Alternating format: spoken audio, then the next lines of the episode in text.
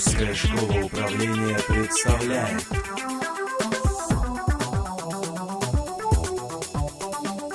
Добрый день, уважаемые дамы и господа. Я Бурякова Елена, преподаватель Русской школы управления, э, кандидат психологических наук.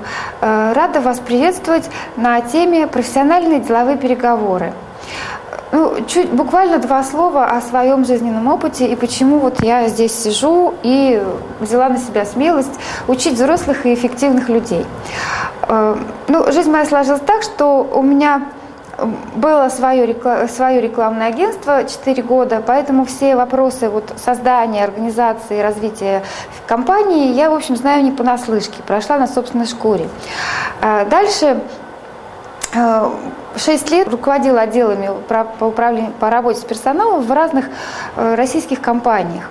И последние 5 лет я занимаюсь только обучением персонала эм, как бы в режиме консалтинга, и тренинга, и семинаров. Все рекомендации, которые я э, вам презентую, я все использую сама в жизни. Ну, стараюсь это делать э, максимально эффективно, поэтому есть э, чем поделиться, есть на что обратить внимание. Мало того, так как передо мной проходит достаточно много участников тренинга, то я, соответственно, аккумулирую еще и опыт участников и могу Э, обращать ваше внимание на какие-то особенности, нюансы, э, которые, так сказать, были, э, которые подчеркнуты из, из практики. Это то, что касается моего бизнес, моей бизнес как бы среды, да. А то, что касается теоретической подготовки, все из психологии, что можно взять и перенести в бизнес, и что работает, я, в общем, этим и занимаюсь. Это основная моя задача. А, чем я еще могу быть вам полезна? Дело в том, что у меня есть время и моя прямая обязанность читать те книжки, которые, в общем, издаются в большом количестве, и на которые у вас, естественно, в силу вашей загруженности времени не, остается. Я могу представить вам эти как бы, знания в достаточно сжатом и в сфокусированном виде. Итак, наша сегодняшняя тема – профессиональные деловые переговоры. Цель программы – показать особенности профессионального ведения деловых переговоров. Еще раз повторяю, что уже стало понятно, что бизнес – это коммуникации. А коммуникации, они все равно развертываются по законам психологии. Знаем мы эти законы, не знаем мы эти законы, но законы работают. Поэтому лучше их, в общем, знать. А в человеческих взаимоотношениях будь то в бизнесе или в личных, э, очень важны нюансы. И вот как раз моя программа-то, она и направлена будет на то, чтобы акцентировать ваше внимание на тех нюансах, которые часто, зачастую остаются помимо вашего внимания. Они проходят мимо вашего сознания и очень мешают эффективности коммуникации. Часто бывает так, что Эм, что-то в отношениях дало трещину, а мы не понимаем, что. А это вот как раз те самые нюансы, которые, на которые не обратили внимания и которые, скажем, привели нас к ухудшению наших взаимоотношений с нашими партнерами и клиентами. Поэтому еще раз говорю, что наша, моя задача, цель моей, моей программы – это показать вам именно особенности профессионального ведения деловых переговоров. Итак, Наши задачи, вернее мои. Первое. Обосновать вам системность, э, вернее, обосновать вам необходимость системного подхода к подготовке и ведению переговоров. Дальше э, рассказать вам про методы эффективной подготовки переговоров. И дальше э, дать вам модель поэтапного ведения переговоров, но опять же акцентировать внимание на тех особенностях, на которых по моей, по моей практике э, нужно акцентировать это самое внимание. Начнем с того, что такое переговоры. Ну, в моем понимании, переговоры, в общем, это вторая часть этапа продажи. Что мы хотим от переговоров? Мы хотим что-то продать, чем-то обменяться, какие-то условия свои выговорить. Да? Поэтому в моем понимании, в том, и то понимание, которое я вам хочу сегодня предложить, переговоры – это все-таки это второй этап, когда мы уже пытались продать на наших, с на наших условиях, но у нас что-то не сложилось, не получилось, интерес сохранился, э, мы еще мы не потеряли клиента, но клиент говорит о том, что продукт наш продукт интересен, наше предложение ему интересно, но он хочет обсудить какие-то особые условия. Поэтому будем считать, что переговоры – это метод эксклюзивной продажи.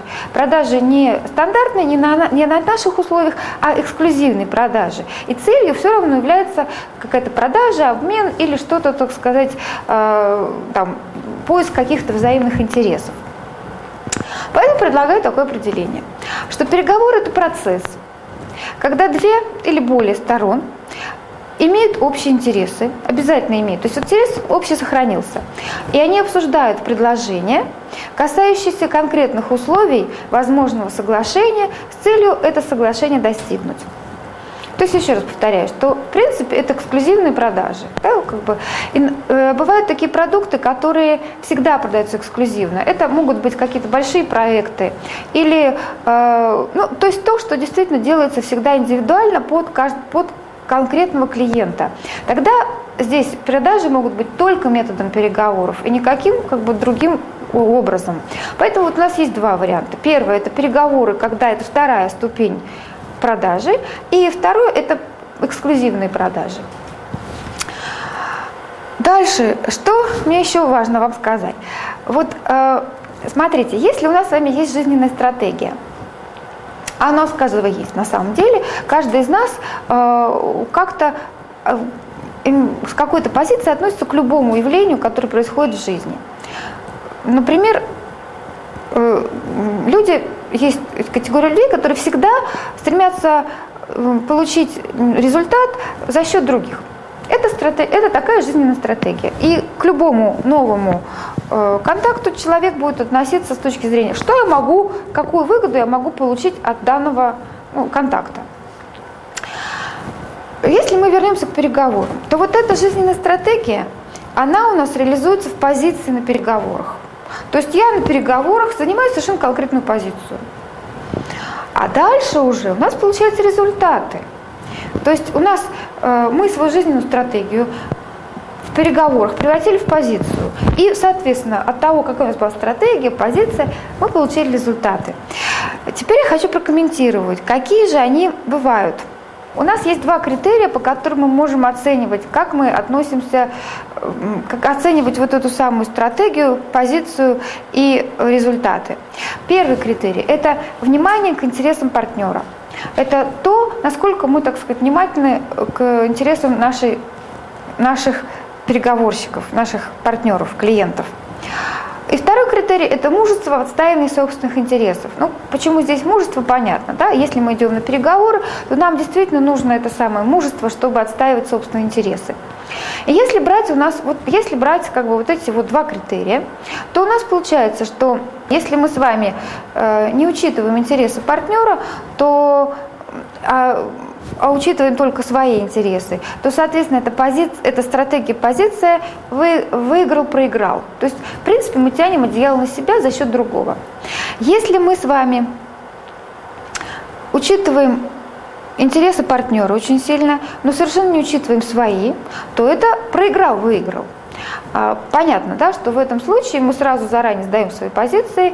Ну, понятно, что с таким настроением на переговоры ходить противопоказано. Ну и, соответственно, если мы не учитываем интересы партнера, и нам совершенно без разницы свои интересы, это проиграл, проиграл. Э, в этой ситуа эта ситуация, когда нам совершенно без разницы, так сказать, и опять же нет смысла на переговоры идти. Но остается самый оптимальный вариант, когда мы учитываем свои интересы, мы, мы имеем мужество отстаивать свои интересы, мы учитываем интересы партнера. В этом случае мы можем достигнуть э, результата выиграл-выиграл. Хочу здесь еще такой комментарий. Как бы очень часто э, у нас, конечно, сейчас в бизнесе у всех позиций, ну, у, у многих, к сожалению, позиция выиграл-проиграл. Чем она чревата? Обычно на тренинге я спрашиваю как бы на э, своих участников. Ну и чем чревата такая позиция? Ну и, конечно, все на, на тренинге все прекрасно понимают, что позиция это чем чревата. Я выиграл за счет другого, другой остался в проигрыше. Естественно, этот другой при первой же возможности моим, перестанет быть моим партнером, клиентом и так далее. Опять же, позиция чревата чем? Если мой партнер оказывается более опытный, более сильный, или у него более сильная позиция априори, то он может выиграть, а я, буду, а я окажусь проигравших. И вообще такая позиция, она в общем-то, не ведет к долгосрочным отношениям. Потому что если есть проигравшая сторона, при первой же возможности эта проигравшая сторона разорвет все, возможно, все отношения. Поэтому, конечно, э, но здесь есть какой э, нюанс. К сожалению, у нас э, в бизнесе в русском самая большая проблема – это проблема доверия. Нет доверия. Доверие, оно, ну, как, оно, не, оно не берется с потолка, оно складывается в процессе совместной деятельности. Если таковой деятельности еще не было, доверие, мы можем только кредит как бы доверия. Да? Вот, вот кредит доверия мы можем а, какой-то выдать некий. Вот. Но опять же, это большая проблема.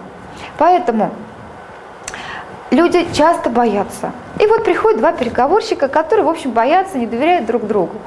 И, естественно, каждый из них может занять позицию выиграл-проиграл. Ну, что, опять же, мы разобрали, не самая эффективная позиция. Но если у кого-то из э, наших с вами партнеров есть понимание, что позиция выиграл-выиграл, она более эффективна, то что мы можем, какой вот самый наиболее э, такой адекватный алгоритм вообще действия в этой ситуации?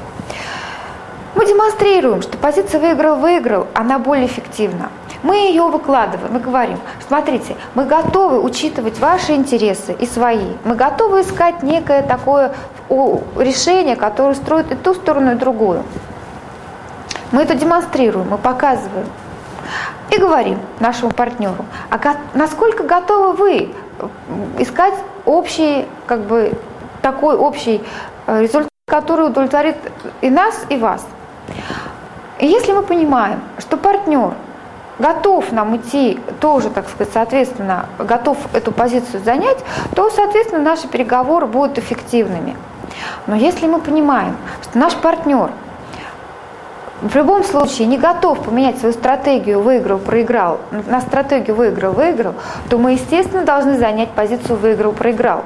И только в этом случае мы будем эффективны. Да? То есть, естественно, мы не достигнем такого результата, который мы могли э, достигнуть при позиции выиграл-выиграл, но в любом случае мы обязаны э, продемонстрировав один раз добрую волю, так называемую, да, мы обязаны занимать, если, опять же, если эта добрая воля не была поддержана нашими партнерами, мы, естественно, тут же занимаем позицию выиграл, проиграл, и уже здесь кто кого. Да? И идут переговоры по теме, кто кого, кто окажется сильнее, кто сможет за счет кого получить, свои, э, получить какие-то результаты.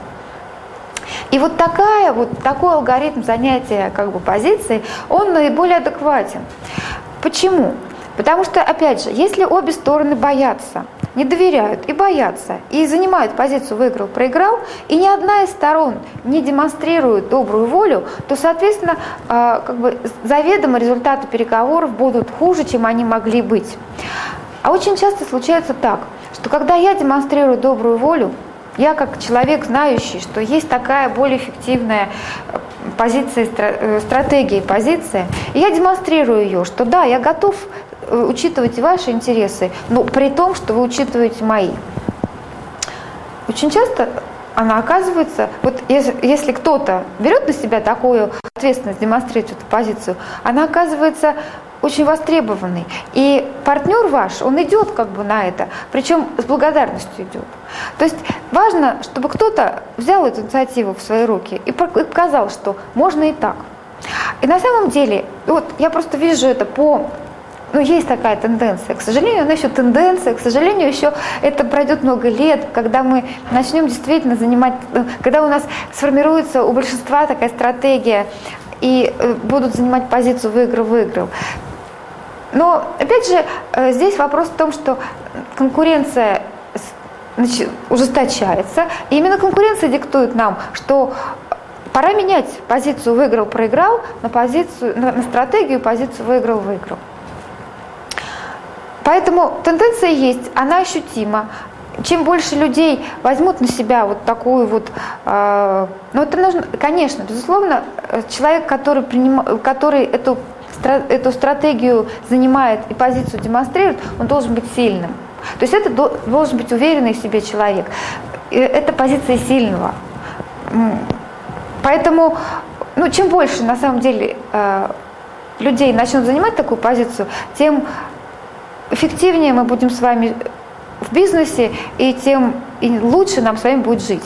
Поэтому вот я думаю, что есть смысл попытаться э, вот так вот смотреть на бизнес, да, с точки зрения выиграл-выиграл, и на своих партнеров тоже. Ну, опять же, еще раз повторюсь, для того, чтобы э, еще раз акцентировать внимание, да, что вы, если вы человек передовой и занимаете такую стратегию, то вы ее демонстрируете один раз. И если ваш, ваш партнер, клиент не идет, то, соответственно, вы тут же меняете свою позицию на выиграл, проиграл и уже начинаете действовать, взаимодействовать с ними с этой позицией. Это вот, э, ну, скажем, из практики бизнеса вот так это самый эффективный путь, вот, который пока, практика показала.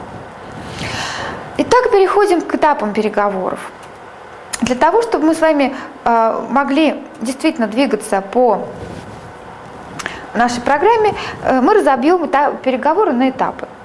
Первый этап, который очень часто, к сожалению, упускается э, практически всеми участниками тренинга, ну, редко-редко кто выделяет этот этап как отдельный, это подготовка.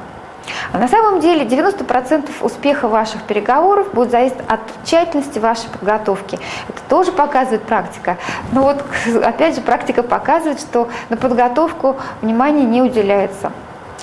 Второй этап – установление контакта. Несмотря на то, что контакт уже мог, уже быть, мог, уже это могла быть не первая встреча, в любом случае этот этап необходим. И контакт нужно устанавливать снова и снова. Сколько раз мы встречаемся с нашим партнером, клиентом, столько раз мы с ним снова устанавливаем контакт. Третий этап – этап обсуждения – самый большой этап в процессе переговоров. Э, если сравнивать с продажами, то это работа с потребностями. Самый большой, самый такой по времени этап и самый важный. Потому что, ну, когда мы будем этапы разбирать по отдельности, мы поймем, почему это так. Следующий этап – предложение, контрпредложение. Очень короткий, четкий и ясный этап, когда мы должны просто элементарно выставить свое желаемое – Поговорим об этом тоже чуть позже. Пятый этап – торг. Вот базар. Начинаем торговаться. О том, как торговаться, опять же расскажу, постараюсь максимум секретов открыть. Дальше шестой этап, самый приятный, это заключение соглашения. Подписали, разбежались, довольны друг другом. Ну и для того, чтобы мы росли, как, так сказать, переговорщики, мы должны анализировать неудачные проведенные переговоры. Причем анализировать поэтапно. Цель каждого этапа – перейти на следующий. То есть, смотрите, мы в переговорах двигаемся поэтапно. Даже я бы сказала так. Вообще я вот на тренинге всегда говорю, ребята, переговоры – это всегда ритуал. Вот это как брачные танцы. Если вы не исполнили какого-то элемента, вы окажетесь неэффективны. Поэтому здесь нужно э, очень четко отслеживать, идти очень пошагово идти от одного этапа к другому, не перебегая, не перепрыгивая или там, не тормозя, да, потому что цель каждого этапа – это перейти на следующий, завершить этот и перейти на следующий. Вот ну, мне нравится это сравнение, э, оно такое, что действительно ритуал. И кто более тщательно будет вот эти все фигуры выполнять, тот окажется наиболее эффективным. Э, у нас есть условия достижения успеха в переговорах. Значит, мы должны понимать, что любой предмет подлежит торгу. Даже если вам говорят, что это крайние условия, последние условия, все равно их можно обсуждать. Очень важно, чтобы стороны были готовы не только брать, но и что-то отдавать. Потому что если не будет такого желания, вот взаимного как бы желания отдавать, то, соответственно, вы не будете двигаться друг, навстречу друг другу, переговоры э, зайдут в тупик. И, конечно, нужно хоть какое-то минимальное доверие. Ну, кредит. Вот я уже сказала, кредит доверия. Он нужен. Если нет кредита доверия к вашим партнерам, лучше вообще на переговоры не идти. Стараться от них э, всеми возможными способами уклониться от таких переговоров. Потому что если вы заранее человеку не доверяете никак, ну, понятно, что здесь сотрудничество не состоится никакое. Итак, переходим к подготовке.